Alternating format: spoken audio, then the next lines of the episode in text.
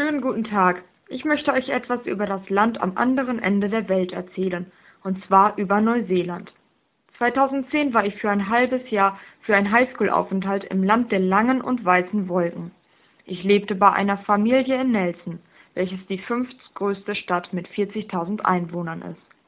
Nelson befindet sich ganz im Norden der Südinsel und ist die Stadt mit den meisten Sonnenstunden. Meine Gastfamilie bestand aus meinem Gastvater und meiner Gastmutter, die beide schon über 60 Jahre alt waren. Sie lebten auf einem Berg in einem wunderschönen Haus.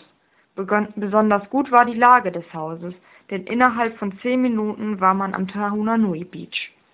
Auch zu der Schule hatte ich es nicht sehr weit. Ich besuchte das Nayland College, welches mir super gefallen hat.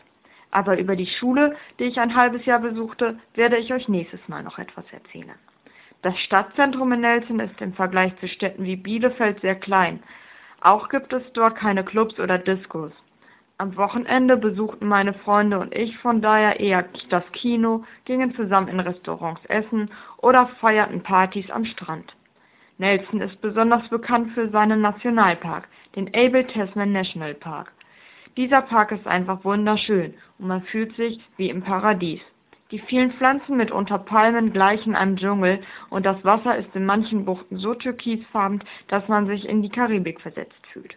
Super schön ist dieser Park also zum Kajakfahren. Und wenn man etwas Glück hat, sieht man sogar Robben und Delfine. Ich hoffe, ich konnte euch die Stadt Nelson schon etwas näher bringen und nächstes Mal erfahrt ihr noch etwas mehr. Bis dann, tschüss!